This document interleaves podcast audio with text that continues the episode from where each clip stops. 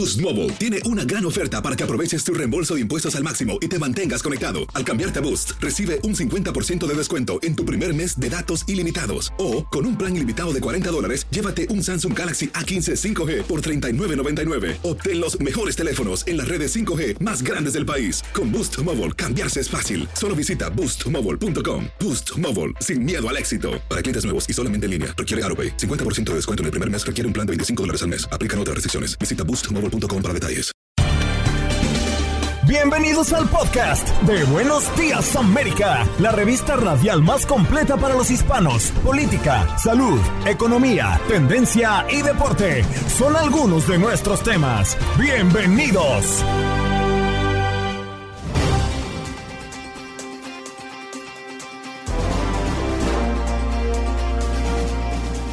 Buenos Días América conversamos con Marcos Antonio Ramos. Él es historiador, clérigo y también teólogo para hablar del impacto que tienen las declaraciones y las manifestaciones del Papa Francisco alrededor del mundo.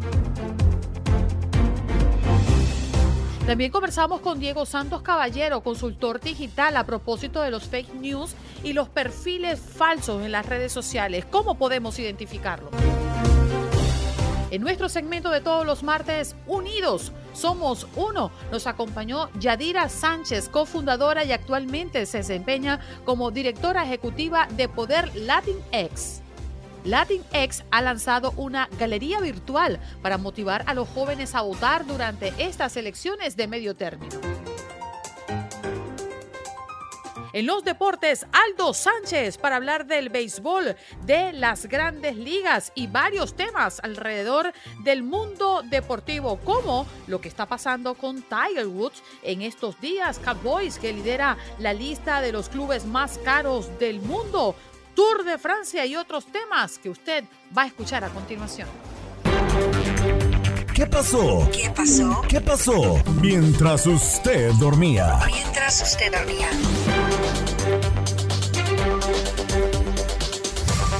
Tras la llegada al poder de los talibanes en Afganistán y la salida de los militares estadounidenses, la Agencia Central de Inteligencia, la CIA, comenzó una operación secreta para encontrar al líder de la organización terrorista Al-Qaeda, Aymar al-Zawahiri, quien por años había evitado volver a ese país y se creía que se había establecido en Pakistán. En nuestra página univision.com, así mató Estados Unidos a Ayman al-Zawahiri. Gobierno de Estados Unidos no tendría prisa en desmantelar Quédate en México por temor a una avalancha de migrantes. Funcionarios del Consejo Nacional de Seguridad, el principal foro del presidente para toma de decisiones, teme que el desarme del programa de protección del migrante MPP por sus siglas en inglés desencadene una crisis sin precedente en la frontera entre México y Estados Unidos. Mientras los equipos de rescate redoblan esfuerzos por conseguir a personas desaparecidas tras las devastadoras inundaciones que ha dejado al menos 37 muertos en Kentucky, otra ronda de tormentas y vientos podría complicar más las tareas de socorro. Y en materia política, escuchen esto, ni Biden ni Trump. Encuesta revela que los votantes quieren nuevas alternativas de cara a las elecciones de 2024. La última encuesta de News Nation y Decision Desk HQ arrojó que la mayoría de los estadounidenses no quiere que el presidente Joe Biden y su antecesor Donald Trump se postulen para las elecciones presidenciales de 2024. Según el sondeo, el 60% no quiere a Biden pero el 50% no quiere a Trump. Nos vamos a Nueva York. Desamparados ahuyentan a turistas de parques en Manhattan. Desamparados inyectándose o vendiendo droga o bien ahuyentando turistas son ya parte de las escenas cotidianas que se viven en varios parques de Nueva York. Realizan un recorrido por estas áreas que han sido invadidas y se las mostramos en univision.com sección Nueva York. Al menos un muerto y cinco heridos y cinco heridos tras tiroteo en un complejo de departamentos en Washington, D.C. El Departamento de Policía Metropolitana señaló que el tiroteo ocurrió alrededor de las 8 y 30 de la noche, hora local, el día de ayer. Hasta el momento se desconoce el estado de salud de las personas que resultaron heridas. Es noticia en el sur de la Florida que encuentran paquetes de cocaína valorados en 2 millones de dólares en los callos y avisan a la policía. Los oficiales de la oficina del sheriff dijeron que unos buenos samaritanos los llamaron al descubrir la droga empaquetada a la orilla de la playa. Pesó 126 libras y está valorado en casi 2 millones de dólares. Suspenden audiencia del periodista guatemalteco José Rubén Zamora y embargan cuentas de El Periódico. La detención el viernes del reconocido periodista, premiado por sus publicaciones sobre corrupción, ha suscitado la condena internacional como un acto contra la libertad de prensa.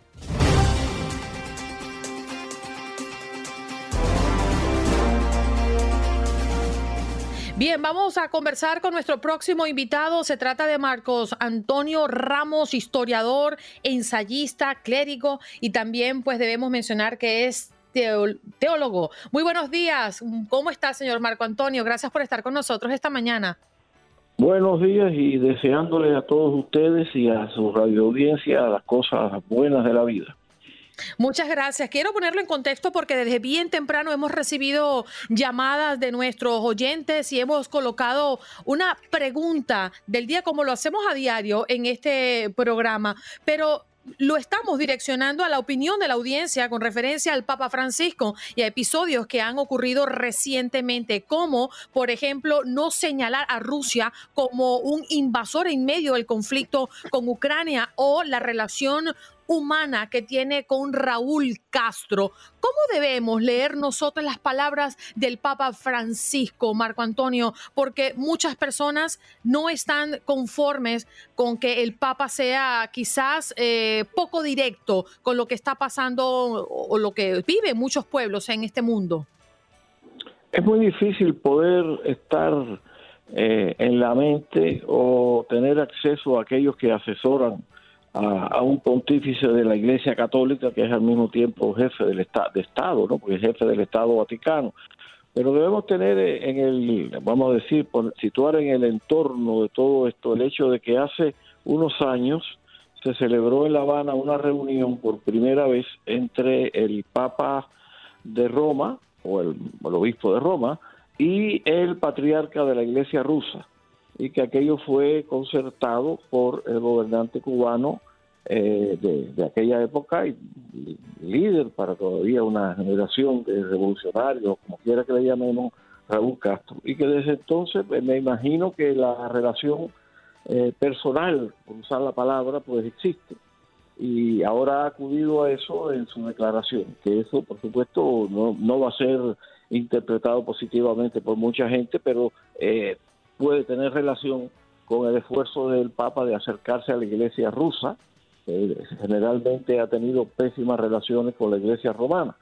Así que eh, ahí estamos, estamos en la situación de, de la, vamos a decir, personal, ¿no? que, que el Papa menciona, y además eh, coincide con el estilo eh, del, del, actual pontífice romano en sus relaciones con ciertos estados, en los cuales él solamente da opiniones algo generales o trata de evitar no tener que definirse en asuntos que él considera controversiales para la diplomacia vaticana y para la iglesia que está establecida en esos países.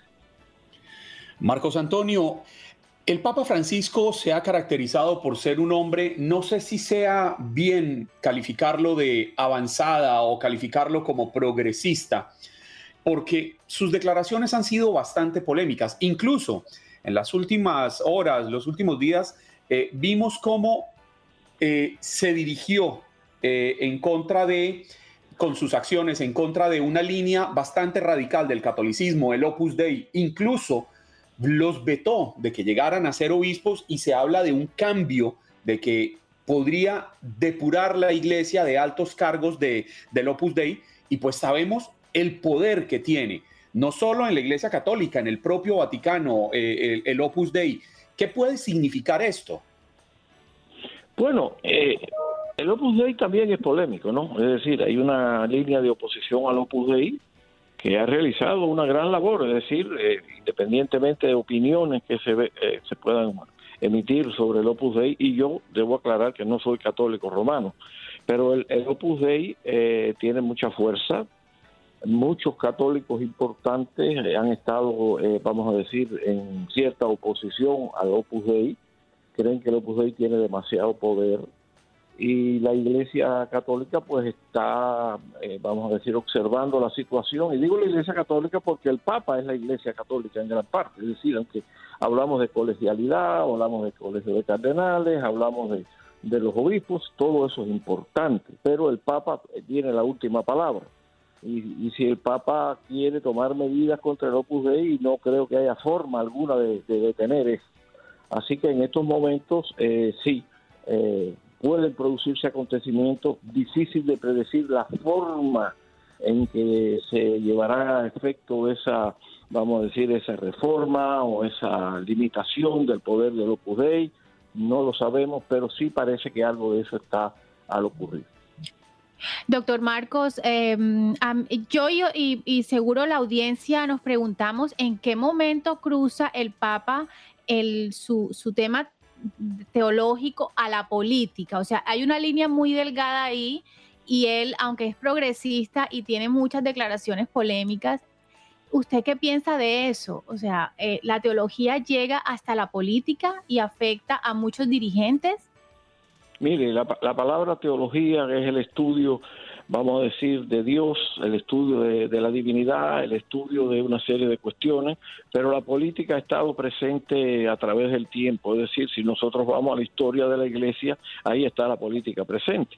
La política ha estado presente desde épocas remotas, es decir, desde al menos desde el siglo IV y tal vez desde antes ya ha habido una relación entre las, eh, la parte institucional de la Iglesia, en este caso estamos hablando de la Iglesia de Roma, y la política del Imperio Romano, la política de los distintos eh, de las distintas monarquías y estados, después hasta, eh, bueno, no estados, sino eh, las monarquías, ya voy a repetir la palabra, y después cuando viene la creación de los estados nacionales más adelante, pues también, y en muchos, cuando la iglesia está unida al Estado, ¿cómo se puede separar la política de la teología? Pregunta que yo hago, porque en realidad es algo que habría que contestarlo. Eso es imposible. Así que la política está ahí, eh, eh, puede ser que después se advirtieron los peligros de todo esto y se ha ido modificando, pero eh, ¿cómo puede el jefe de un Estado, como en este caso el Estado Vaticano, apartarse de la política?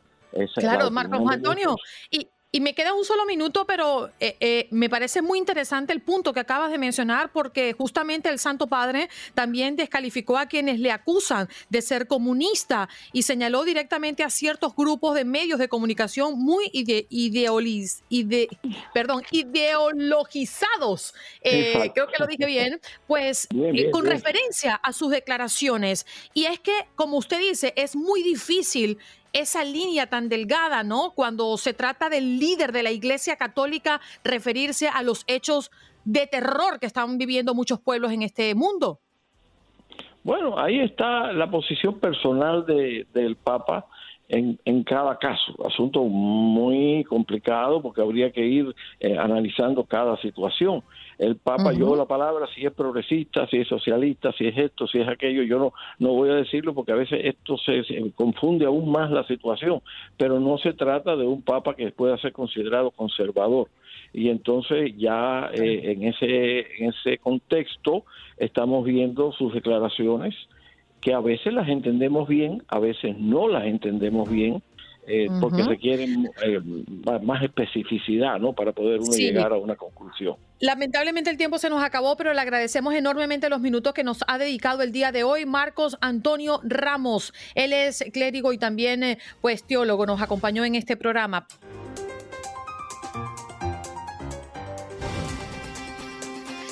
Juan Carlos, ¿tú das temas falsos? ¿Yo qué, Andreina?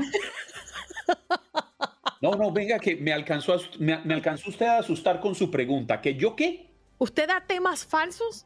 ¿Cómo así si yo doy tema? ¿De qué tipo de temas me habla? A mí no me, no me esté pelando los ojos de esa manera. No, no, no, es que las gafas se ven los ojos abiertos, pero no, yo, yo con el miedo que le tengo a su merced están cerraditos suaves.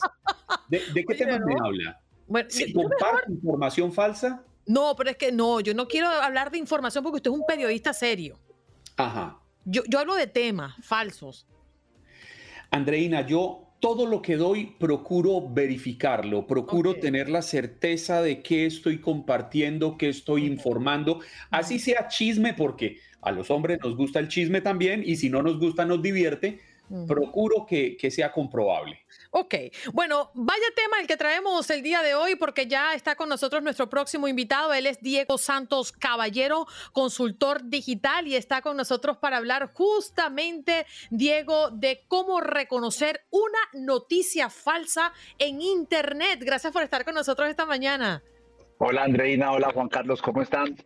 Muy bien. Vaya que a veces es difícil saber si es cierto o no lo es, sobre todo cuando lanzan eh, perfiles donde dice murió fulano de tal. Yo me he encontrado muchísima gente que sigue este tipo de cuentas y sabiendo que comparten información falsa, la gente sigue apostando a ello. Yo eso no lo entiendo. Pero vamos por parte. ¿Cómo identificar una noticia falsa en Internet, Diego?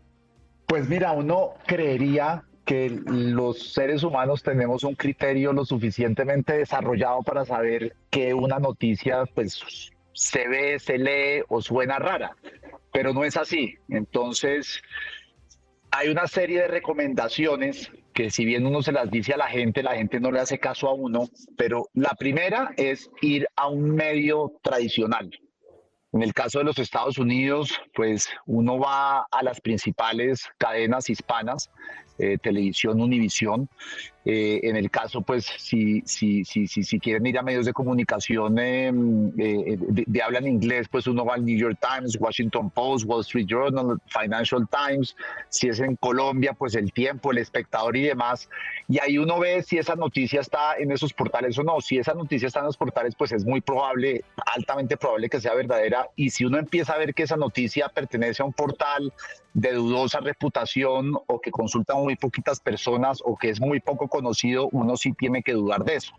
Y esto sobre todo pasa cuando uno recibe noticias por cadenas de WhatsApp, lo primero que tendría que hacer uno es verificar en medios tradicionales. Esa es la primera, esa es como la primera, la primera recomendación.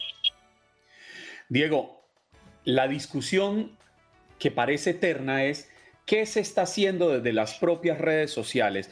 Porque está comprobado que nosotros los seres humanos en esta nueva vida del 2.0, pues pareciera que tenemos más rápido los dedos que el cerebro.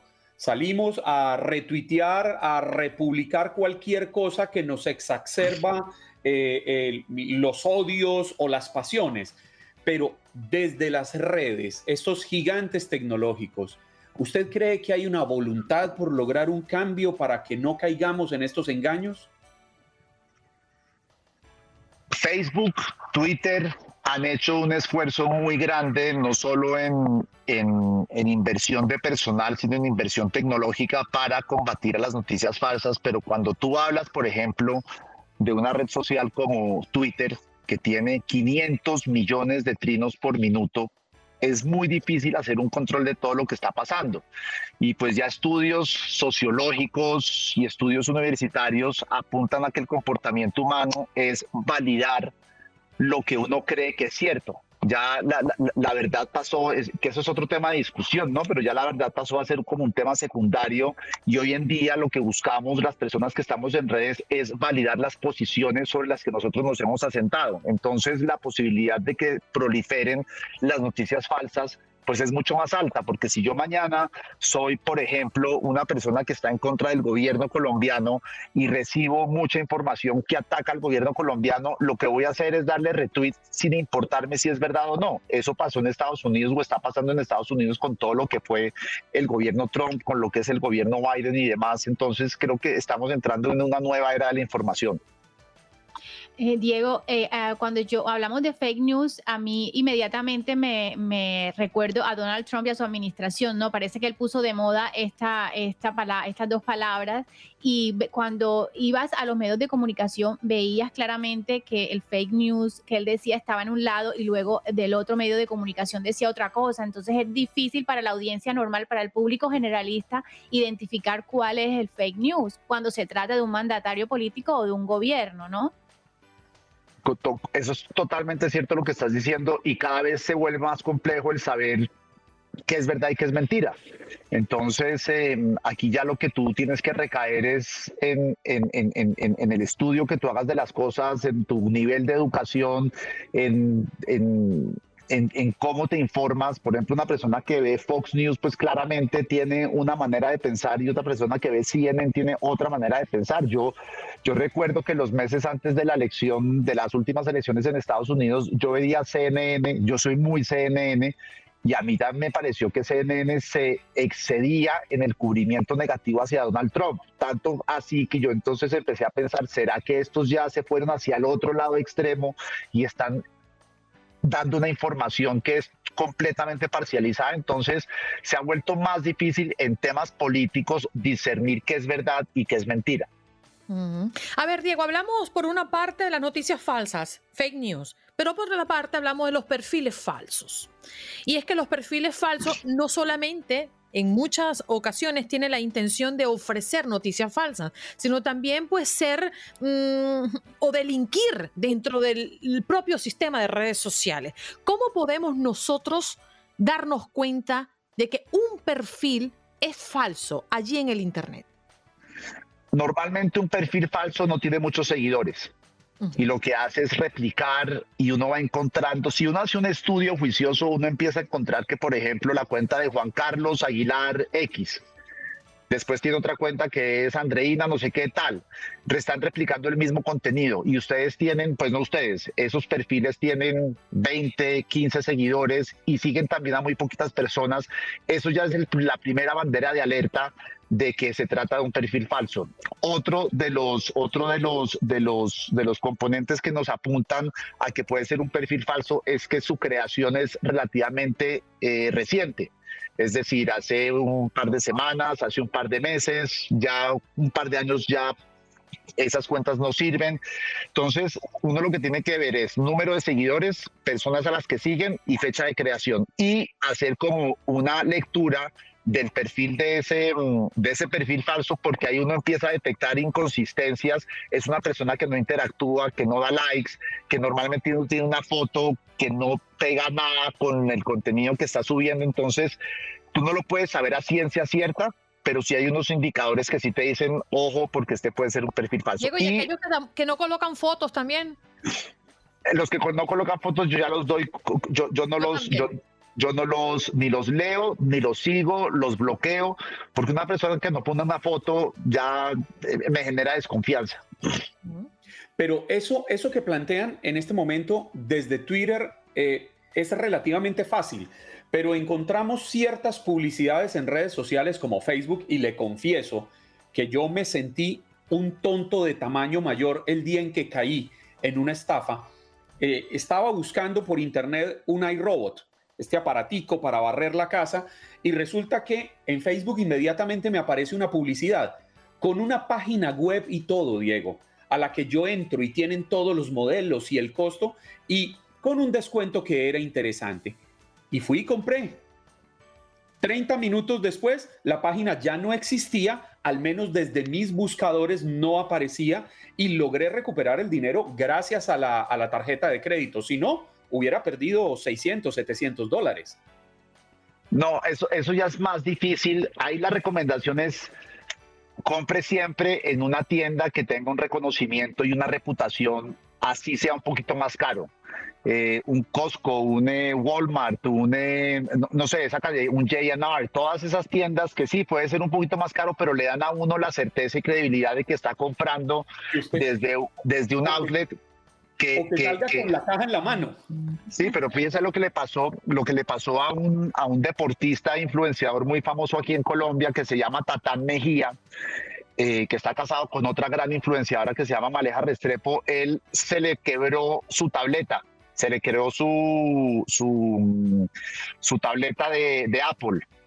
Y la, dio también un descuento de una página en Instagram y compró la tableta le enviaron la tableta y cuando abrió la tableta era una tableta de quesos, una tabla de quesos. ¿Qué es eso? Yo no había escuchado eso.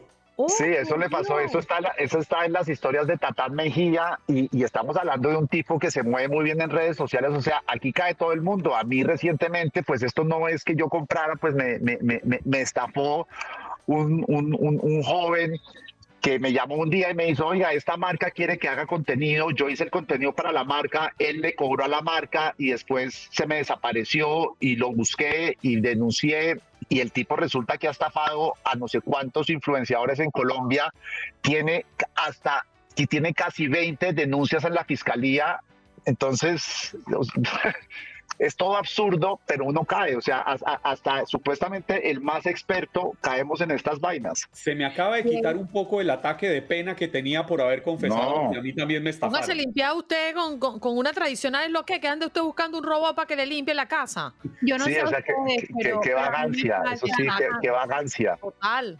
A mí me pasa, por ejemplo, con, muy frecuentemente con amigos, por ejemplo, en Facebook, que, es que nos, nos clonan las cuentas y, tenemos pocos seguidores. Yo soy una persona que tengo muy pocos seguidores y, me comunico con la familia y amigos, pero es que eh, me han clonado la cuenta y han hablado con mi familia y mi familia se ha dado cuenta que no soy yo por la forma de escribir o de comunicarse y le han pedido dinero.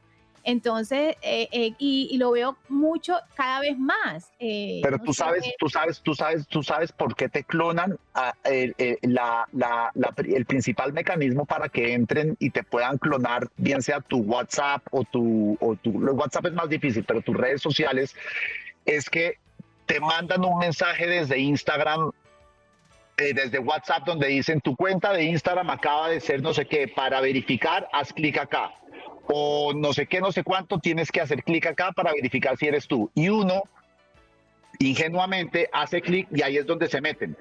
Uno no, no tiene que abrir ningún enlace de una de una de un, de un número que reciba, o sea, uno no tiene que abrir ningún enlace de una persona que le envía algo por WhatsApp que uno no lo conozca. La recomendación es, ir directamente a la aplicación. Esa, esa es la regla número uno, porque la aplicación además te dice, nosotros no nos comunicamos con usted nunca por WhatsApp nosotros le enviamos hasta un correo y en los correos uno siempre que recibe, usted le debe a la DIAN, usted le debe al IRS tanta plata, usted no sé qué, por favor haga clic acá. Uno tiene, antes de hacer clic, porque eso asusta, tienen que ver la dirección. Y en la dirección, normalmente ellos ponen eh, IRS arroba username, IRS, no sé qué, no sé cuánto, pero no tiene la terminación que tiene el IRS. Lo mismo pasa con Instagram, con LinkedIn. O sea, cuando Instagram te escribe, la terminación del correo es instagram.com, linkedin.com, facebook.com. Y ellos, ahí sí es un correo de ellos, pero nunca abras algo sin antes verificar la dirección, porque la dirección es la que te dice esto es, esto es spam o esto es un virus que me quieren meter para, para hackearme. Y si usted le debe el vecino, pues no le conteste el mensaje y ya, se acabó. Diego, no le paga, no le paga al vecino. Gracias por estar con nosotros esta mañana. Chao, hasta luego, un abrazo. Ahí escuchábamos, eh, qué, buena conversa con Diego Santos, eh, caballero, consultor digital, hablando de fake news y hablando de los perfiles falsos allí en las redes sociales donde por lo general estamos muchísimo tiempo al día. El Departamento de Impacto Social y Sostenibilidad de Televisa Univisión presenta su segmento Unidos Somos Uno, un espacio para la voz de nuestra comunidad hispana. Y estamos felices de tener este segmento como todos los martes y de recibir a Yadira Sánchez, cofundadora y actualmente se desempeña como directora ejecutiva de Poder Latins. ¿Cómo estás, Yadira? Gracias por estar esta mañana con nosotros. Gracias, gracias a ustedes por tenernos en esta mañana. Creo que es oportuno comenzar hablando qué es Latinx. Ah, el término o la palabra Latinx reconoce las diversas identidades adentro de nuestra comunidad latina, incluyendo las mujeres latinas, miembros de la comunidad LGBTQ, afrolatinos, debido al trabajo que nosotros hacemos en nuestra organización basada en la creación del poder electoral. Nosotros estamos tratando de atraer el, el compromiso de los jóvenes. En nuestra organización usamos el término Latinx al igual que latinos, de verdad dependiendo en el, eh, del medio, en el, lugar donde estamos usando el término. Por ejemplo, lo usamos con los jóvenes en las escuelas, en lugares de, de grupos con también justicia social. muchas personas que son progresistas usan el término para incluir, pero no para dividir. Yadira, dicho esto, y estamos aquí porque Poder Latinx ha lanzado una galería virtual para motivar a los jóvenes a votar durante estas elecciones de medio término. ¿Cómo se realiza y cómo están llevando este propósito a los jóvenes en este país? Sí, sí, Poder Latinx somos una organización de justicia social y cívica dedicada a empoderar a nuestra comunidad para construir poder político y generar un cambio ah, en, en, las vidas de nosotros, de nuestras familias, de nuestras comunidades. Y nosotros trabajamos en tres estados, en Arizona, en Florida y en Georgia. En, esta, en nuestra organización entendemos la importancia de votar todas y cada una de esas elecciones y por esa razón durante todo el año a nosotros adelantamos una campaña de registro de votantes. Así que en estos momentos nuestros equipos, no ahorita porque es muy, temprano, en, actualmente estamos registrando a comunidad, a nuestra comunidad en esos estados y también vamos a seguir hasta el final del día de la elección y así Ah, también tenemos una campaña para promover la participación de la comunidad latina en los procesos electorales y que lleguen hasta los centros de votación. Yadira, este empoderamiento de estos grupos, estos segmentos de la población, eh, estarían encaminados precisamente a que entiendan que no importa ser una minoría, podemos ser determinantes en un cambio a la hora de votar? Sí, eso es actualmente lo que estamos haciendo. Nosotros hablamos directamente con nuestras, nuestros, nuestras comunidades y les recordamos que nosotros somos 32 millones de electores en este país. Tenemos un tremendo poder, ah, tenemos poder político, si lo usamos, 44% de esos 32 millones son millennials o Gen Zers. Y de nuestro electorado sabemos que el, la edad promedio ah, es 30 años. la verdad es, es mucho poder que especialmente los jóvenes latinos tienen en este país. Yadira, y Latinx, yo pude ver eh, los vídeos y la galería que tienen tan, tan espectacular y cómo empoderan a toda la gente y, motivan a, que, a, las votaciones con, con, este arte, ¿no? Eh, la fotografía, la pintura y utilizan artistas para, para que la gente pueda votar y que animarlos. Sí, acabamos de, lanzar este año a la Galería de Colores y esta Galería de Colores destaca el trabajo de los artistas locales y, que se conocen en, transmitir un, un, mensaje de justicia social para nuestra comunidad a través de su arte y de esa manera nosotros podemos empoderar la comunidad latina y de verdad también conectarnos con ellos en una forma diferente. Si nosotros hablamos, las mismas personas, también eh, damos el mismo mensaje. A través del arte ellos pueden visualizar. Ah, hemos visto que hay mucho, mucha historia en arte, hay mucha política en arte. estamos muy, muy emocionados de la Galería del Arte Virtual, que es la, la segunda, ah, para agregar, porque ya hemos hecho eso Ah, una vez en el 2020 y 20 para la, elección presidencial. Y la, galería también integra la música, obvio nuestra cultura, ah, son todos ah, artistas latinex, son todos artistas de la comunidad. les, les, los invito a que la visiten en nuestra página a poderlatinex.org, a diagonal Galería de Colores 2, número 2. Yadira, fíjate, por experiencia propia te, cuento que mm, veo que el proceso para convertirse en ciudadano en este país ha cortado sus tiempos. Parece que todo va como mucho más rápido y no sé si el propósito central es que más personas tengan la oportunidad de votar en estas elecciones de medio término. Y cuando eso ocurre, pues sabemos que las votaciones en este país son muy diferentes a las que venimos acostumbrados en nuestros países. En el caso de una persona recientemente hecha ciudadano en los Estados Unidos, quiere saber cómo inscribirse o cómo votar en su localidad, ¿ustedes pueden ayudarlos en eso? Es decir, a introducirse en este mundo mm, de, votantes. Sí, tienes mucha razón y es, es, la realidad de nuestra comunidad. Yo ayudé a mis padres, a los dos se hicieron ciudadanos después de 20 años en este país ah. y navegar el sistema no es fácil, ah, pero tampoco no es complicado. Y para eso nosotros estamos trabajando cada día para facilitar el proceso. si ustedes visiten nuestra página de web, ahí hay un link donde se pueden registrar. Es muy facilito, nomás el nombre, la dirección y siguiendo las instrucciones página a página. También, como le expliqué, nosotros tenemos grupos, ah, nuestro equipo está en las en los supermercados, están en los car wash, están en las lavanderías, donde está nuestra comunidad, las gasolinas, a tratando de, confirmar que estén registrados y si no, facilitan, facilitando el proceso y registrándolos en, el momento. Pues si están en esos estados, nos están oyendo, nuestros equipos andan ahorita en, el campo, como les decimos, en, las calles de nuestras comunidades registrando a nuestra gente. ¿Cómo, ¿Cómo ves tú en tus generaciones? Porque Latinx para mí es una nueva onda, ¿no? De los, de los inmigrantes, de esos hijos que han nacido aquí y antes eran conocidos como hispanos, pero ahora la, el movimiento Latinx es muy fuerte. ¿Cómo tú y ustedes eh, seducen a los votantes más mayores latinos para que sepan cuál es el poder de las votaciones? Y educándolos en el, en el término explicando que, que, el, que el significado es, como dije, es, más ser inclusivo que dividido.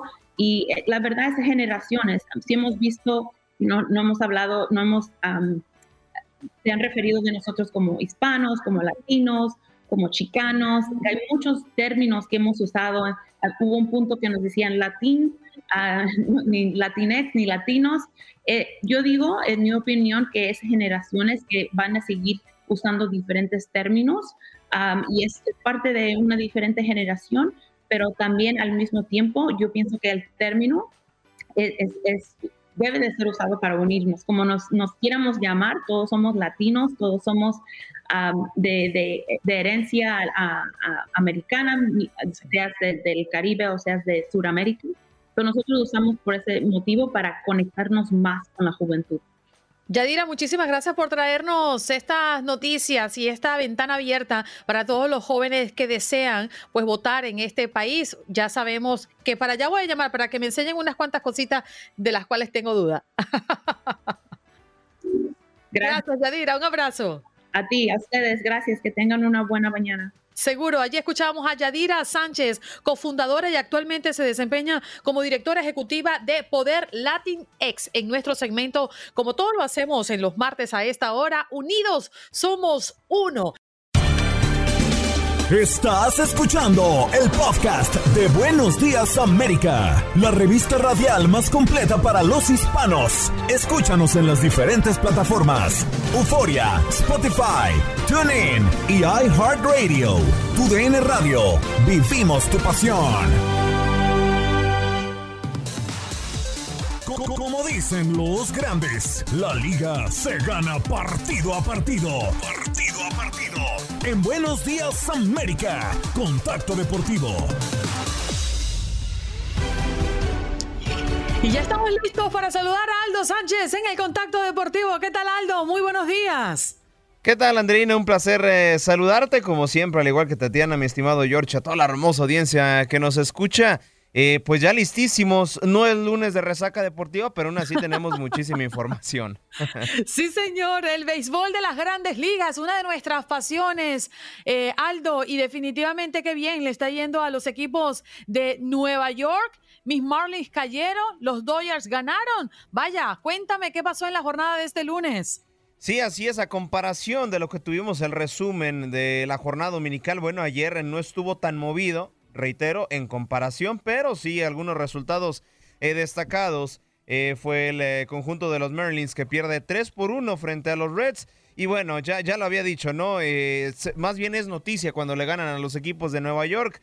Nuestro compañero Max Pérez ha de estar regocijándose de felicidad porque los Mets 7 a 3 le ganan a los Nationals y también los Yankees 7 a 2 a los Marineros de Seattle. Ya en otros resultados, los Orioles de Baltimore le pegan 7 por 2 a los eh, Llaneros de Texas. Y finalmente, en un partido sumamente interesante, para mí fue de los más destacados, los Red Sox apretadísimo, 3 por 2 le ganan a los Houston, Houston perdón, Astros. Finalmente, Los Ángeles Dodgers impusieron 8 carreras, nada más a 2 frente a los gigantes de San Francisco. Pero ahora, ¿qué, qué es eh, buena nueva? ¿Qué hay? ¿Qué hay de nuevo en la MLB? Pues bueno, seguimos con la novela de uno de los mejores jugadores de los últimos años y precisamente del último año en la MLB. Juan Soto eh, sigue acaparando reflectores en, este, en estos movimientos, ¿no? Ya el jugador de Washington ya lo pretenden oficialmente tres novias, pero bueno, por ahí le siguen saliendo otras, por ahí le, lo vienen rechazando de otra manera. ¿Y con qué me refiero a novias? Para que no se lo tomen a literal, no, no es cuestión amorosa, sino que tres clubes eh, son los que pretenden a este jugador y ahora Chicago también se, se suma a todos ellos. Entonces estamos con Chicago, los Cardenales y también los... Eh, Hacer tequila, don Julio, es como escribir una carta de amor a México. Beber tequila, don Julio, es como declarar ese amor al mundo entero. Don Julio es el tequila de lujo original hecho con la misma pasión que recorre las raíces de nuestro país. Porque si no es por amor, ¿para qué?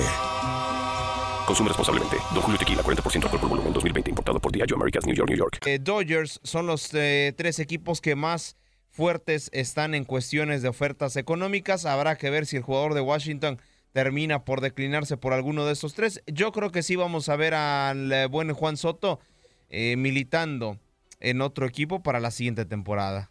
Además, Aldo tiene una fecha tope como es eh, costumbre en las etapas y en las épocas, sería el 3 de agosto, ¿no? O sea que ya no queda nada de tiempo.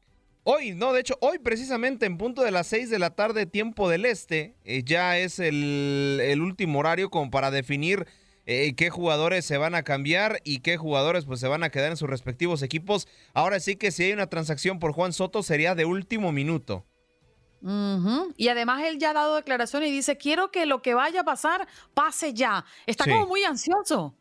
Sí, como que ese que pase ya y ya, ya quiero definir mi futuro. Es como, ya por el amor de Dios, alguien denme una oferta eh, pues jugosa. Pero no, la, verdad yo creo que sí vamos a ver a, a, este jugador en otro, en otro equipo la siguiente temporada. Reitero, los Dodgers y los Chicago Cubs son los que mejor oferta económica ofrecen. En todos los años, Aldo, siempre sale una lista de los más eh, famosos, de los mejores en lo que hacen, en los más millonarios, en los que tienen más billetes. ¿De qué lista nos vas a hablar hoy?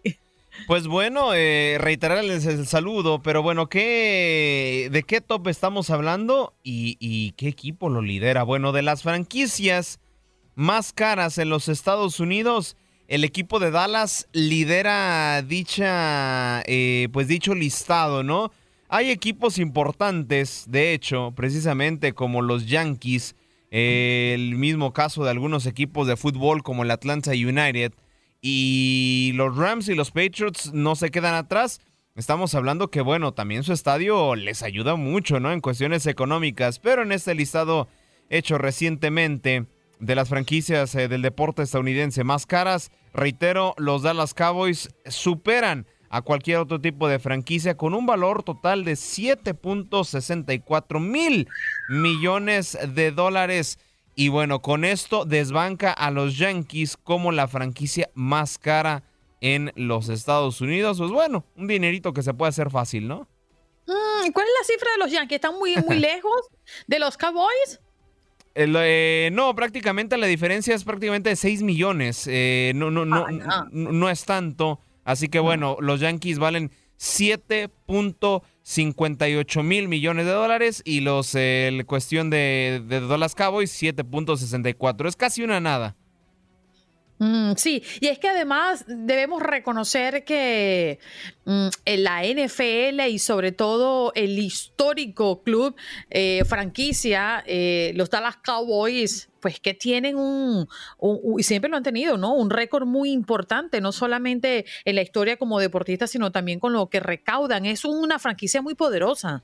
Y es que si no me fallan las estadísticas, eh, el, equipo más apoyado en la República Mexicana de la NFL es el conjunto de los Dallas Cowboys. Entonces es una marca que te vende no solamente a los Estados Unidos, te vende también eh, fuera de sus fronteras. Y creo que sí es la marca con más exposición. Es que si tú ves una estrellita, esa estrellita azul, pues bueno, luego, luego se te vienen a la mente los vaqueros, ¿no? Sí, señor, definitivamente. A mí me encanta su logo y su historia. Eh, y sé que muchos acá en los Estados Unidos, más allá de seguir a otras franquicias, pues tienen una fijación importante en los Dallas Cowboys por lo que representan. ¿Sabes qué le ayuda? Le, ayuda a su estadio, evidentemente. Es que aquí se toma en cuenta eh, instalaciones deportivas, eh, el estadio, todo. Entonces creo que el estadio les echó la manita para superar a los Yankees. Tuve la oportunidad cuando visité Texas por una serie mundial del béisbol de las grandes ligas, visitar el estadio, de, estadio de los Dallas Cowboys y me llevé a casa un casco, una réplica del casco original, pero un casco pequeño porque imagínate montarme en el avión de vuelta a Venezuela con un casco de la NFL. y la verdad es que es imponente el estadio. No, claro, claro. Y bueno, que por cierto va a ser sede para el siguiente Mundial de Norteamérica. Correcto, sí señor, allí Dios mediante estaremos, Aldo, así que ve preparando la maleta de una vez y la chequera para que nos invites, ¿no? Digo, unos hot dogs ah. ah, de hecho sí, los hot dogs, ¿verdad? La verdad yo no he tenido la fortuna de ir, pero sí tienen mucha fama de, que son los mejores hot dogs en un estadio, eh, ojo, eh, globando todos los deportes. Sí, sí, es así. Igual que los hot dogs de los Dodgers, que tienen su propio nombre y que son muy famosos en el béisbol de las grandes ligas. Oye, háblame del Tour de France. Oh, ¿Qué está pasando? Pues bueno, ya tuvimos de nueva cuenta una ganadora. Estamos hablando de la. Me van a perdonar mi sueco, pero vamos a ver si lo puedo pronunciar bien, porque está, parece trabalenguas, ¿eh? Animek van Vluten. A ver si lo, lo habré dicho bien y si alguien sabe sueco de nuestra hermosa audiencia, pues que nos avise porque eh, en el eh, pasado Tour de France termina por llevarse esta carrera. Afortunadamente ya no hubo incidentes en este evento deportivo a lo que se había presentado, ¿no? Ese choque y esa avalancha que hubo por eh, cuestiones de que una atleta se había tropezado. Ya prácticamente se lleva la medalla de oro, no es el primer Tour de France que gana, ya ha ganado eh, en otras ocasiones, eh, prácticamente, eh, puntualmente solamente dos, y, e incluso a través de una entrevista dijo que no fue fácil, que de hecho incluso haber ganado el Tour de France puede significar un impulso en su carrera, recordemos que es un atleta joven, todavía le queda recorrido y que planea estar en el top 10 de ciclistas femeninas en lo que resta del año y para los próximos cinco años. Ambiciosa es la atleta sueca y eh, se lleva también un reconocimiento por parte de su país eh, y por parte también incluso de Francia por ser una de las atletas jóvenes en ganar el Tour de France. Se llama Vallon de Aslech. Eh, este se da prácticamente, le reitero, a, las atletas jóvenes que se llevan el Tour de France a una edad menor a los 25 años. Así que bueno, marcando historia y muy feliz también por haberse llevado este premio de ciclismo. Pues bueno, con muchísima información porque, a ver, ahí les va, ahí les va, ¿eh? Ay, eh, ay. Tiger Woods, pues bueno, sabemos que es una persona sumamente mediática en el mundo del deporte, ya no solamente del golf. Y pues hay un nuevo premio, hay un nuevo torneo de, de golf como tal que se llama el LIV Saudi. Entonces, bueno, es financiado por el gobierno de Arabia Saudita, que ya sabemos que cuánto... huele, a billete. Exactamente, ya sabemos cuántos billetes verdes se manejan. Entonces muchos, ah, se ha generado mucha polémica porque muchos catalogan que, Tiger Woods ha dejado ir la oportunidad económica, ojo, la oportunidad económica de su vida. ¿De cuánto estamos hablando? Pues entre 700 y 800 millones de dólares por participar en este torneo que lo quiere inaugurar el, gobierno saudí. Ya hay participación de otros tenistas, como el caso de Jack Nicklaus y también de Greg Norman. Estos dos tenistas ya confirmaron, estos dos tenistas, estos dos golfistas ya... Yo, yo, yo, estaba esperando a ver si usted recapitulaba el tema de los tenistas, lo hizo a tiempo, porque en mi gran ignorancia deportiva yo decía, pero Tiger Woods yo lo he visto a él en otro deporte.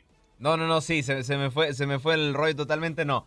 Golfistas, estos golfistas, bueno, ya confirmaron su participación y bueno, se rumora que ya incluso el eh, CEO de esta empresa dijo, se habló de ese número, una oferta entre 700 y 800 millones de dólares. Tiger cambia los equilibrios y obviamente uno tiene que apuntar a lo mejor de lo mejor. Se pusieron en contacto con este jugador y ya están tratando también de convencer a su agente. Lo que dice Tiger Woods al momento, postura extraoficial, no hay nada como tal, no hay ninguna declaración que lo fundamente, pero entre rumores, entre voces populares, se dice que Tiger Woods, pues bueno, le ha ido muy bien eh, financieramente y económicamente, pero que eh, a él le interesa más seguir creciendo deportivamente, seguir demostrando por qué es el número uno y no tanto los billetes, porque les ha costado convencer a varios golfistas del lado de Occidente para que participen en este torneo demasiado billete tiene él, ¿eh? Sabe, sabe Andreina, Aldo y Tatiana que me llama mucho la atención de Tiger Woods y es esa inmensa capacidad que tiene para recuperarse de las dificultades, porque después de todo este escándalo mediático que tuvo unos años atrás, precisamente hace un poco más de año y medio, Andreina, reportábamos aquí en, en Buenos Días América, casi que en directo, el día que tuvo aquel accidente en California que se volcó en el carro por ir a alta velocidad y en aquel entonces se especulaba de que él no podría volver a jugar. Y véalo, ahorita dándose el lujo de rechazar un torneo de ese nivel económico, la capacidad y el talento ah, que tiene Tiger Woods, porque lo que es hoy, que no es lo que fue hace muchos años atrás y mucho menos lo que fue antes de esa gran polémica con su esposa y la mujer y todo ese cuento que hizo que perdiera millones de dólares en, auspiciantes y en torneos, pues yo creo que es todo eso que representa Tiger Woods. Y, es indudable pensar que tiene una gran maquinaria atrás que hace que todavía pueda generar lo que genera Tiger Woods el día de hoy. Es que los deportistas de elite eh, o de alto rendimiento van como en un roller coaster de, emociones siempre, ¿no? O sea, de las derrotas a los triunfos, a los problemas familiares y, y yo no sé cómo hacen, pero tienen una capacidad de reinventarse y de reorganizarse increíble. E incluso, pues bueno, Tiger Woods es dueño de una marca muy popular de golf. Entonces, bueno, creo que con eso también puede compensar lo económico. Yo que no al nivel de Arabia Saudita, pero ahora sí que como se dice popularmente, ¿no? Creo que de, hambre no se ha de estar, no se ha de estar preocupando. Sí, tiene con qué desayunar hoy. Sí, exactamente. Bueno, Aldo, también hay en la NFL muchas novedades a propósito de que ya los equipos se están incorporando a sus campos de entrenamiento, pero pareciera que hay uno que va a estar sancionado por romper las reglas.